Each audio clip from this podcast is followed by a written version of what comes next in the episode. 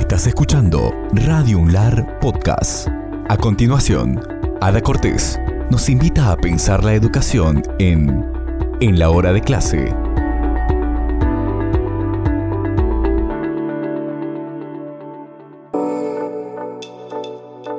Hoy, voces maestras. ¿Y voces maestras por qué?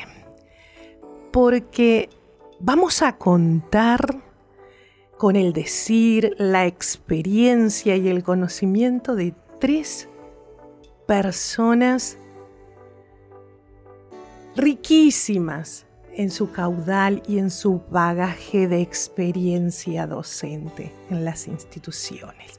Y estamos en las instituciones educativas, sociales, a raíz de la presentación que ellas, destacada presentación que ellas tuvieron en esta vigésima edición de la Feria del Libro, ellas hablaron de educación puntualmente. Por lo tanto, es un honor y un orgullo para esta hora de clase poder contar con ellas para entrar un poquito más en el decir, en las expresiones, en, en la conceptualización que cada una de ellas tiene respecto de temas puntuales que en educación se deben ahondar, reflexionar y analizar.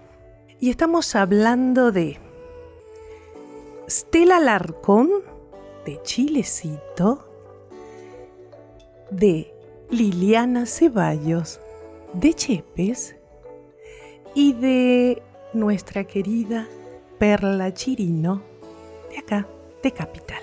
Y en este momento, acá en el estudio, estamos con Perla Chirino, a quien es un gusto, un placer y le digo gracias, querida maestra Perla, por estar acá. Bienvenida, buenas tardes. Bueno, buenas tardes, Adita.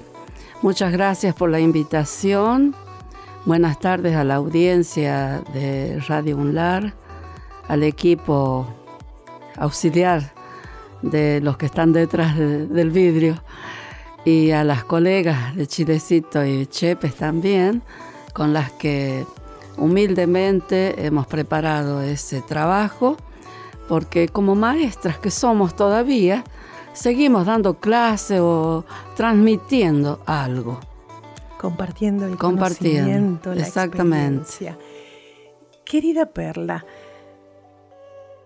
¿cómo sintetizaría su trayectoria en las instituciones educativas? Yo la sintetizo como el tiempo más feliz de mi vida en el, área trabajo, ¿no es cierto? Porque lo de la familia, bueno, va también por otro lado. Eh, porque fui feliz eh, trabajando como maestra Fui feliz cuando tuve la oportunidad de entregarme a los niños que tuve de alumnos, de compartir tantas cosas eh, con los colegas, de tener directores que eran nuestros maestros y de que el tiempo me ha regalado reencontrarme con ellos, sobre todo con mis exalumnos. Eh, ya muchachos y chicas grandes, digamos, ya con sus familias propias, en estas redes sociales, como se llama ahora, eh, con todo el cariño que nos teníamos entonces, lo seguimos manteniendo. Y la oportunidad también que tuve de, de seguir capacitándome siempre, ascender también a cargos directivos, por ejemplo, y el último que me tocó estar en la Junta de Clasificación, donde pude eh, compartir con muchos colegas y resolver muchas cosas de ellos a través de, de un órgano como es la Junta, que tiene una jerarquía rayana, si se quiere, en la parte legal, en parte, y que fue útil para muchos docentes de solucionarles muchos problemas. Y eso es la, la tranquilidad de conciencia que tengo yo de haber sido, eh, digamos, eh, útil en aquellos momentos para mucho. En aquellos momentos, Perla, y, y en lo sucesivo hasta el día de hoy, dado que Perla, bueno, primero conoce, tengo que comentarle a la audiencia, recordarán, ella conoce muy bien esta casa de Radio Universidad.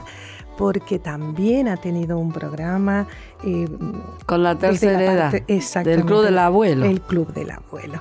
Em, y, también eh, por sus obras literarias y también como integrante de SADE, escritores. Sí, con mucho orgullo eso, sí.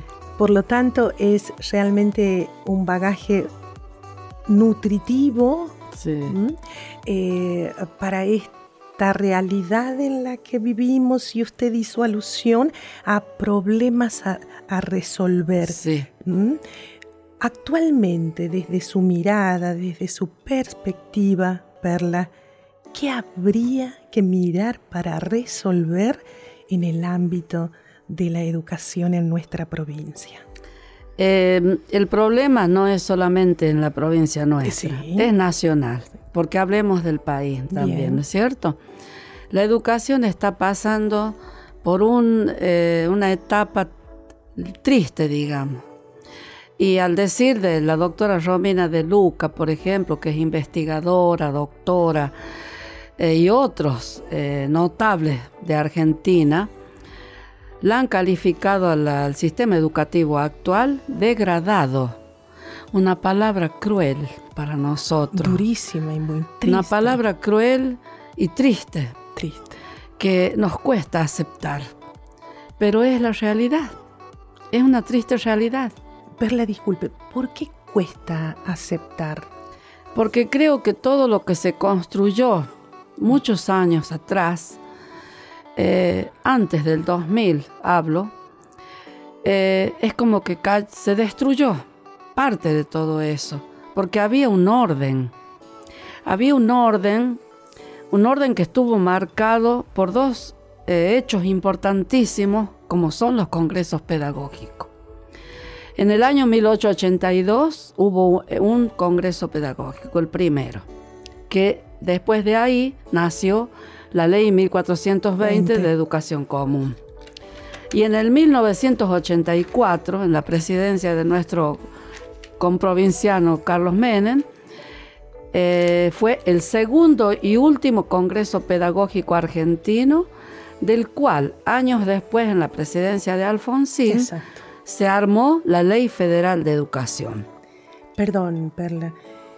En ese momento, eh, el último en referencia, eh, los escritos al respecto hablan de volver al olvidado Congreso Pedagógico del 1900. Ah, sí. Habla, dice, volver a, ordenar la educación, porque así es la expresión para qué y para quiénes. Claro. Y esa expresión, ordenar la educación, eh, ¿qué connotación tiene en esta escuela lastimosamente definida así como... Y es la palabra exacta, es la palabra exacta con el marco con el que se debería llamar a un congreso pedagógico para ordenar de nuevo, porque si tiene una calificación de degradada en este momento es por los resultados que está teniendo, los cambios que se hicieron. Perla, y por ejemplo, ahora para octubre eh, se llevará a cabo un Congreso Pedagógico Internacional en octubre. Sí. ¿A dónde? Acá en Argentina. Acá en la Argentina.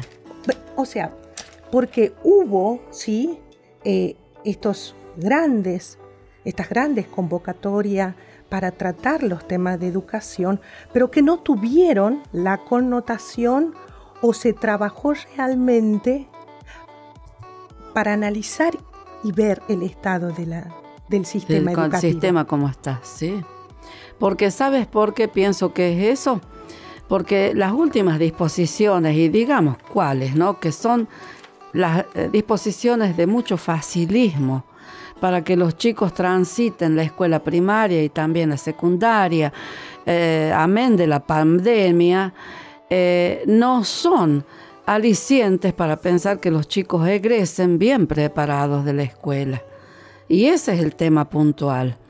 Y porque un congreso pedagógico debe tener las voces de los docentes, las voces, las propuestas, los mm, trabajos este, integrales, digamos, porque ellos son los que tienen que eh, participar en el Congreso y hacer las propuestas para que esto cambie, porque son casualmente los más, los también afectados con disposiciones que no provienen de áreas docentes, provienen de la parte gubernamental, política, digamos. Por ejemplo, la, palabra inclusión, que se priorizó todos estos años para poder incorporar chicos que estaban fuera del sistema y todas esas cosas, eh, fue, no sé si contraproducente, lo que trajo también todo eso, porque permitir que ingresen al sistema pagándoles una especie de ayuda económica, eso no es, no es así. No debería ser así. Un niño tiene que estudiar porque tiene que estudiar. El de la primaria como la secundaria. Y porque si ya son niveles obligatorios, entonces pongamos las cosas en orden. Empezando por hacer un censo de los chicos que deberían estar en la escuela, que eso se dejó de hacer hace muchos años. No se sabe cuál es la población que está en edad escolar. No se conocen números, por ejemplo porque se dejó de hacer ese trabajo.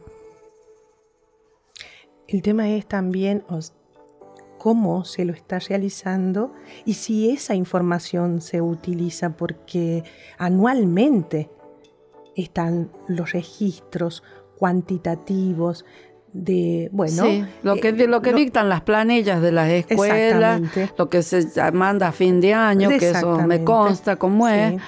Este, sin embargo, esa, hay otras maneras también. Porque, por ejemplo, con el tema de los salarios de por hijo, este, tienen que presentar la libreta de que el niño terminó la escuela y por ahí son falsas las presentaciones también. Ah, tiene que haber un orden con más respeto, con más control, digamos. El control que hacíamos, ¿cuál era? A fin de año los maestros salíamos casa por casa y en cada hogar se anotaban todos los niños en edad escolar. Y al año siguiente se controlaba si venían esos chicos a la escuela. Ya sé que eso parece medio antiguo, parece una cosa de doméstica, pero daba resultados. Busquemos lo que dio resultado.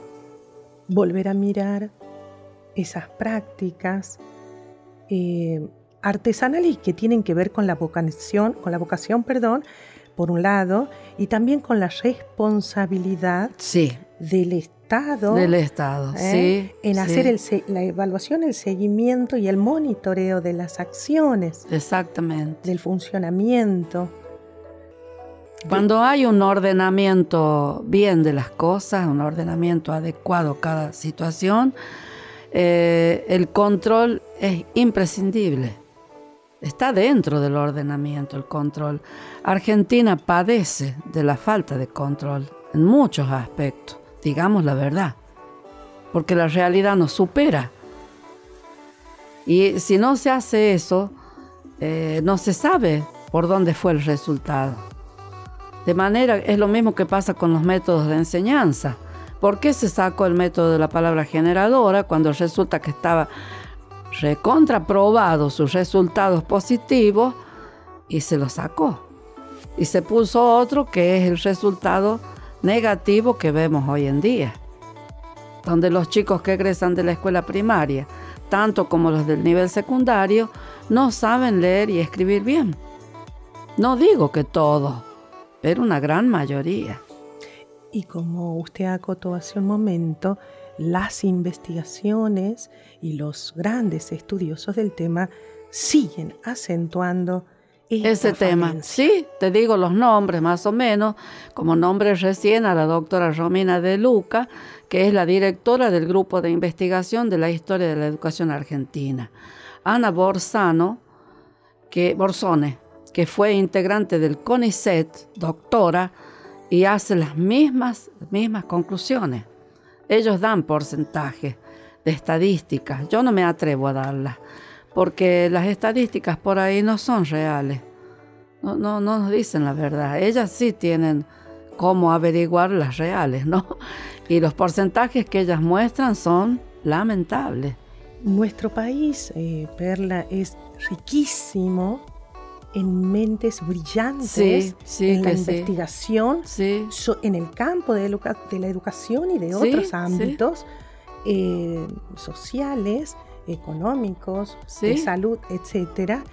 Y es lamentable por ahí no prestar el oído y a, este, a estos estudios, a estos hallazgos, a estas investigaciones que realmente eh, marcan el camino hacia dónde, ¿A dónde debemos llevar el debate, la discusión. Y como también acotaba usted en ese, en ese momento los otros días, en, el marco de la feria, no se trata de culpar, sino responsabilizarnos cada uno en ese criterio y, con el sentido de corresponsabilidad lo que a cada uno le toca. Sí, sí, es así. Sí. Eh, eh, te puedo decir más.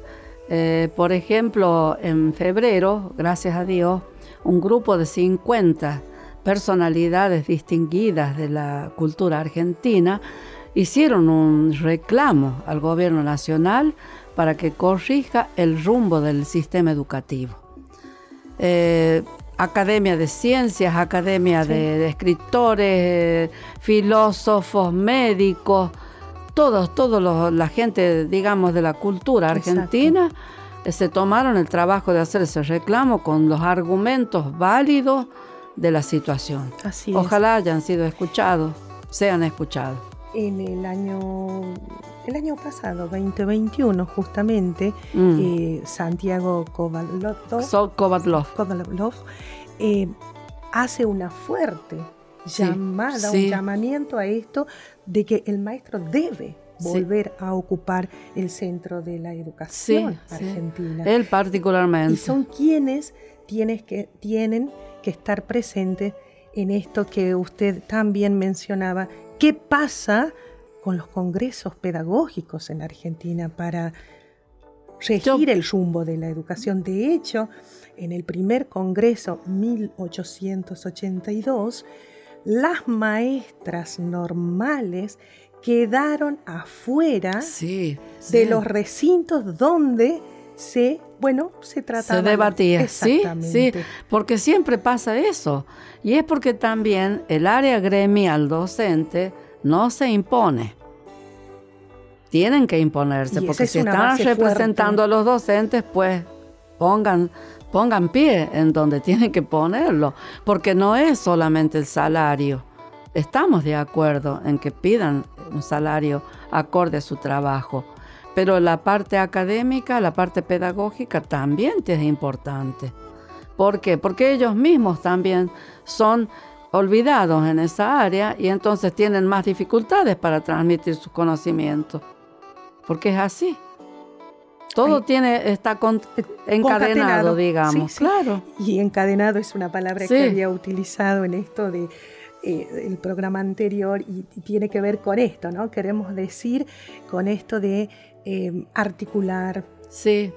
trabajar en equipo, intersectorialmente. Ah, sí, eso, es un, ¿Mm? sí o sí, en equipo. Una de las, de, para destacar, y eso que estamos hablando de 1882, uno de los, de, los pronunciamientos de ese Congreso Pedagógico tiene que ver con, una mayor, un, con un mayor poder de decisión en la gestión de las escuelas. Ah, sí. ¿Mm? Eh, para el avance de la creación de la Federación de Maestros y para que los docentes pudieran elegir, por ejemplo, los libros de textos, ¿eh? libertad en la elección de texto, en la formulación de programas flexibles, y que son temas sí. Que hoy. Hoy es necesario, sí, hacer un replanteo de la currícula escolar. Eso pide a gritos, por supuesto. Este, porque imagínate que con el avance de la tecnología, este, los docentes también tienen que estar al día con eso, porque si no, no se puede acompañar a los alumnos. A nosotros nos pasó. En nuestra época también tuvimos que capacitarnos en muchas cosas nuevas que aparecían. Por ejemplo, recuerdo el, trabajo de grupo, el método por equipo. Nos teníamos que capacitar en talleres y cursos para poderlo poner en práctica. Y bueno, porque si no lo hacíamos, no acompañábamos eh, el interés de los propios chicos también. Eh, mira, lo que nombraste a Kovaldov, yo quiero leer eh, una frase importantísima que dijo él de lo que es un maestro. Él dijo, el maestro es primordialmente ese ser que se emociona para dar una clase. Mm. Ese que comparte con sus alumnos el deslumbramiento del aprendizaje. ¿Qué te parece esas palabras? Da gusto. Ya lo creo, ya lo creo. Bueno, em, a la audiencia le hemos eh, y hemos compartido, bueno, estas expresiones eh, que son el iceberg, pero a, la vez comprendo y, el anhelo es que la audiencia la pueda, pueda seguir pensando esto, ¿no? Sí, claro pueda seguir Esperemos que así sea. Eh, tengo confianza que sí, sí ojalá. porque este es el aporte que podemos hacer, querida Perla. Y saludamos junto a Perla a nuestra querida maestra ya en Chepes, Liliana Ceballo. Buenas tardes, Liliana, ¿cómo está usted? Muy buenas tardes, estoy muy bien y muy contenta de poder eh, compartir mi experiencia, mis vivencias con ustedes. Qué alegría, qué alegría y bueno, nuevamente felicitaciones, eh, querida Liliana, eh, por su presencia acá en la provincia. Los otros días cuando habló junto a Stella y Perla sobre educación, por eso eh, le repito también a usted que es un honor poder tenerla en esta hora de clase. Gracias. Al respecto, mi querida, le pregunto, en una de sus expresiones eh, ha hecho referencia a que la vocación docente es una garantía que ayuda a concretar el proyecto de vida de los estudiantes. Eso quiero que eh, lo amplíe, lo profundice un poquito, mi querida. Bien, bien. En este lugar donde yo vivo, la, muchos, muchos optan por eh, continuar, en el caso de estudios superiores, con la carrera docente, porque es una de las pocas opciones que hay en el medio. Y yo me he preguntado tantas veces, porque ejercí la docencia durante 36 años, si todos los que asisten a esos institutos realmente lo, hicen, lo hacen mm. movilizados por la vocación y creería que en algunos casos no, no sucede, lamentablemente. Pero considero que para poder ejercer la docencia realmente se debe tener vocación, porque es de la única manera en que vamos a lograr que los alumnos concreten sus proyectos de vida. Nosotros, este, yo había comentado en esa ocasión en, en la Feria del Libro, que la legislación actual, tanto a nivel nacional como a nivel provincial, que eh, subyace en el sistema educativo, está impregnado por el espíritu de inclusión, que tenemos grupos heterogéneos y que nuestra misión como docentes es no solamente garantizar el ingreso, la permanencia y el egreso de los alumnos, sino también ser garantía de que esos trayectos van a ser exitosos y que vamos a a lograr que nuestros alumnos concreten su proyecto de vida.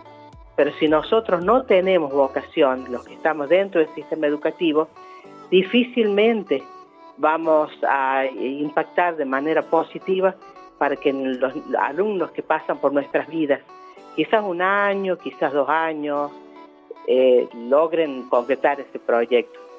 Es decir, la vocación es para mí fundamental. Liliana, en ese sentido,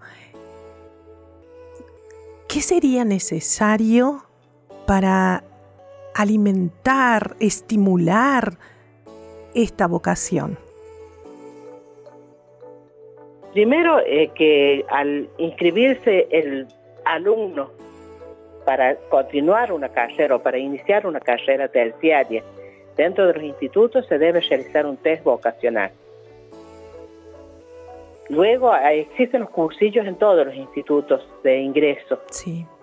Y allí seguramente los profes tienen que detectar si esos eh, alumnos realmente lo hacen por vocación o porque les resulta cómodo o porque lo ven como una salida. De manera tal que, porque puede ocurrir, como yo he conocido también casos de, de jóvenes que ingresan a los institutos y que a medida que va pasando el tiempo este, surge la vocación. Hay quienes este, así lo despiertan y hay en otros casos que no, que no, no sucede. En ese sentido, Liliana, y usted como conocedora por su trayecto en el, en el sistema y en las diferentes instituciones que se ha desempeñado, ¿cuáles serían los síntomas, los síntomas, perdón, los signos, los signos eh, que tienen que ver que dan cuenta de una falta, de una carencia en la vocación, de ese fuego eh, para compartir el conocimiento. Y el compromiso está en las tareas que son propias de, la escuela. durante el último tiempo de mi carrera se implementaron, por ejemplo, la jornada de formación situada, las PPA, las famosas PPA, seguro que usted tiene conocimientos, las propuestas alternativas, este, los CAG y bueno, los PEI. Ahí desde el, mismo régimen académico de la provincia de La Rioja también lleva consigo un montón de, cambios que nosotros, este, en mi caso yo me egresé como maestra de grado en el año 1983 y como profesora de lengua en el año 2002. Pero sin duda, desde el momento en que yo egresé hasta el momento que yo fui trabajando, ejerciendo como docente, la sociedad misma ha ido modificándose y la, y la demanda desde, desde el Ministerio de Educación y desde la sociedad también este, ha ido modificándose. Y nosotros teníamos que estar ir también detrás de esos cambios, adaptándonos, dejando de lado ciertos paradigmas para, para cumplir con lo que la sociedad y con la que los alumnos nos estaban solicitando. Y hay en algunos casos, por ejemplo, este, grupos de docentes, que es muy difícil que ellos vayan cambiando a medida que la misma sociedad lo va haciendo. Están este, ellos enmarcados en viejos paradigmas y no pueden cumplir con lo que la, sociedad hoy está solicitando. Me, ha tocado eso. Liliana, cuál, eh, ¿cuáles serían aquellas cuestiones que hacen a, un viejo paradigma? Ah, por ejemplo, este, desde, la, desde el diálogo que, se, que no se tiene con los alumnos, eh, docentes que, por ejemplo, dicen, este, expliqué una, una vez, yo ya enseñé, ah. y en realidad enseñar no es solamente dar una sola explicación, el de, tener la capacidad para atender la diversidad, el de sentir que, la escuela es un espacio en la que conviven grupos distintos y que nosotros tenemos que estar eh, eh, capacitados para atender esa diversidad. Eh, por ejemplo, no hubo ocasiones donde teníamos que dar educación sexual integral, que es sí. y dos, algunos docentes este, me manifestaban, este, no, yo no lo puedo hacer, hay que llamar eh, a un eh, profesional de la salud, porque yo solamente soy docente. Claro. Y lo que yo les manifestaba, se nos está pidiendo a los docentes trabajar con ESI desde nuestra formación. Y nosotros sí debemos, porque nos han capacitado y tenemos un montón de material a disposición. Entonces, este, y la capacidad para hacerlo, por lo tanto, podemos hacerlo, no es un impedimento para hacerlo. Y también lo que he vivido y seguramente sigue ocurriendo en algunas instituciones, que en algún momento se designaron en las instituciones educativas profesionales que no son docentes. Y ellos llegaron a manifestarme, yo soy, supongamos, abogado, entonces no puedo cumplir con mi rol. Y, lo que yo manifestaba este, al momento de ingresar y de aceptar esa designación, este, eran docentes, tenían que cumplir con la tarea docente. Bien. Realmente Liliana nos ha, mm, bueno, nos continúa mostrando este panorama eh, de cómo vamos transitando eh, este sistema educativo, este acompañamiento a la trayectoria escolar y el desempeño sobre todo de la práctica docente. Querida Liliana, le agradezco, le agradecemos muchísimo eh, su disposición y mm, sepa la audiencia, la comunidad, Chepes, la provincia, la Argentina, que hay una docente en Chepes que está para seguir aportando a estas modificaciones, reflexiones y revisiones que hay que hacer. Le agradezco, mi querida Liliana, y por el tiempo, lamentablemente, eh, decirle gracias. ¿Sí? Bien, bien, bien. Gracias a usted, ¿eh? muchas gracias. Un abrazo, Liliana, y saludo a toda la comunidad. Gracias. ¿Cuál es su acotación al respecto, Perla?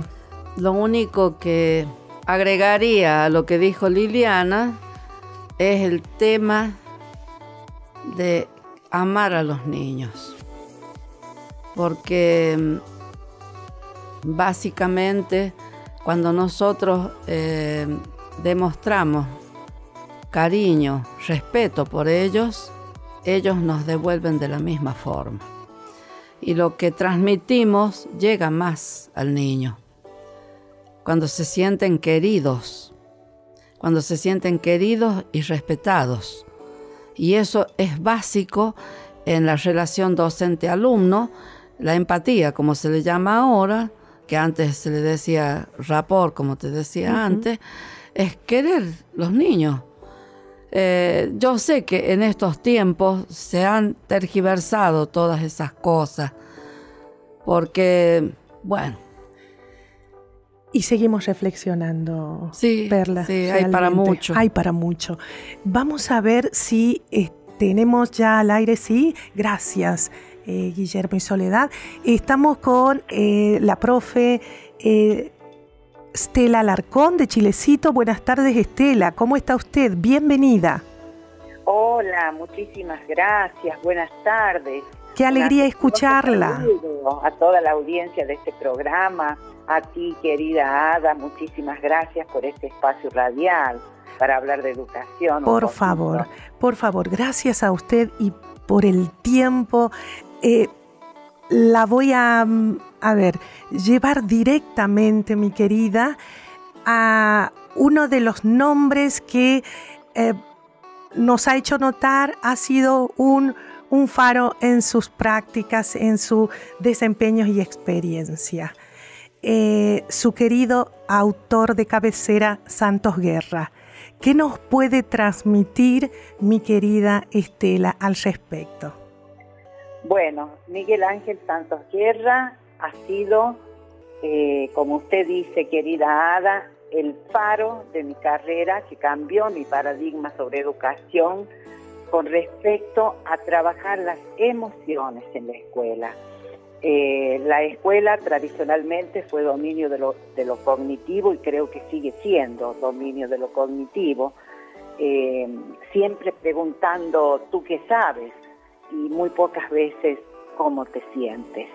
Y ese fue el motivo por el cual yo comencé a leerlo, a seguirlo, en las distintas conferencias que Santos Guerra dio en Argentina y bueno, y de esa manera cambiaron mis prácticas docentes. Estela, en ese punto, perdón, eh, ¿cómo, dice usted, cómo dice Estela Alarcón que se sienten los maestros, las, las maestras, los profesores y de hoy, actualmente? ¿Qué dice usted? Eh, bueno, en este momento eh, nosotros eh, yo lo que observo es que justamente todo este programa que hicimos, estas presentaciones que surgieron en, este programa de hablar de educación, eh, se basó en, esa valentía de afrontar la dura tarea de ser docente, porque realmente eh, en este presente post-pandémico, y no tan post todavía, porque todavía no terminó la pandemia, en un mundo en donde todas las circunstancias tuvieron que reinventarse, se están reinventando. Y ahí está el docente, un docente con emociones un tanto disociadas, un docente que sigue mm, ironeado por un sistema arcaico desde mi punto de vista, eh, un docente que sigue justamente por la lucha constante de un salario que, que debe, un docente tiene que ganar bien, siempre también involucro esta parte, pero no es por supuesto lo único. Pero tiene que dedicarse, tiene que estar tranquilo económicamente para poder tener un rendimiento óptimo también en su trabajo. Porque educar, educar a los niños, a los jóvenes, al adulto, realmente es una tarea faraónica hoy en día, porque la sociedad está en crisis, el mundo está en crisis. Así que, bueno, ese es el motivo por el cual yo sigo sosteniendo de que este hombre, Miguel Ángel Santos Guerra, es el que, es el que mejor nos guía, eh, nos orienta en cuanto a, no silenciar los sentimientos en la escuela, sino que, que darles el lugar que se merecen, el, el tratamiento, saber cuáles son las estrategias justamente para poder trabajar las emociones en la escuela. Hacía mención, Estela, perdón, eh, hacía mención también en un diálogo, en un momento, de las carpetas médicas. Sí. Que lamentablemente. Sí, lamentablemente. Muchos docentes. Como, decía Dita, este, según lo que yo Están diezmados. hay 2.500 carpetas eh, psiquiátricas a través de, Medifan que se otorga, eh, lo que está dando, poniendo al desnudo la alerta roja. Eh, claro, la, situación emocional. Exacto. La situación emocional. Y, por eso creo que los docentes tenemos que cambiar también un poco la mirada sobre esto. Yo le decía el otro día de que nos tenemos que fortalecer, tenemos que aprender a ser personas fuertes, porque la mm, profesión docente no es como cualquier profesión. Es una, es una profesión muy eh, particular, muy especial, eh, que nos compromete no tan solo cuatro o cinco horas que estamos en, en la escuela, sino que nos compromete la vida. Ser docente es un compromiso de por vida y después que te jubilas, sigues. Yo estoy jubilada desde el 2015 y me sigo interesando en todo lo que competa a educación. Eh, por eso creo muchísimo en la vocación docente. Realmente brillante, mi querida Estela. Gracias. Y, e insto a la comunidad eh, a que, gracias a Dios, hay una Estela ya en la Perla del Oeste junto a tantas otras maestros y maestras que, bueno, tienen esta mirada y van llevando esas, esas lucecitas para alumbrar el camino de quienes todavía nos falta por recorrer. Eh, gracias querida Estela, un abrazo enorme eh, a Chilecito, un abrazo enorme, saludos y, gracias, gracias. Pero por favor, gracias a ti, mi querida Adita, y que recuerden mis, mis colegas que son cinco palabras que tenemos que, que, tenemos que incorporar a los docentes. Dar, recibir, pedir, rechazar y aceptar. Hay que saber en qué momento eh, se aplican esos Cada una de ellas. Gracias y Muy amable, mi querida Estela. Hasta un próximo encuentro con usted. Hasta un próximo encuentro. Un gran abrazo a toda, a toda tu gente, querida. Muchísimas gracias. Gracias. Adiós. Mil bendiciones. Esto fue En la Hora de Clases, un podcast exclusivo de Radio UNLAR. Estamos en Spotify, Apple Podcasts, Google Podcasts y en tu reproductor de podcast favorito. Escucha todos los programas de Radio UNLAR Podcast en www.radiounlar.ar.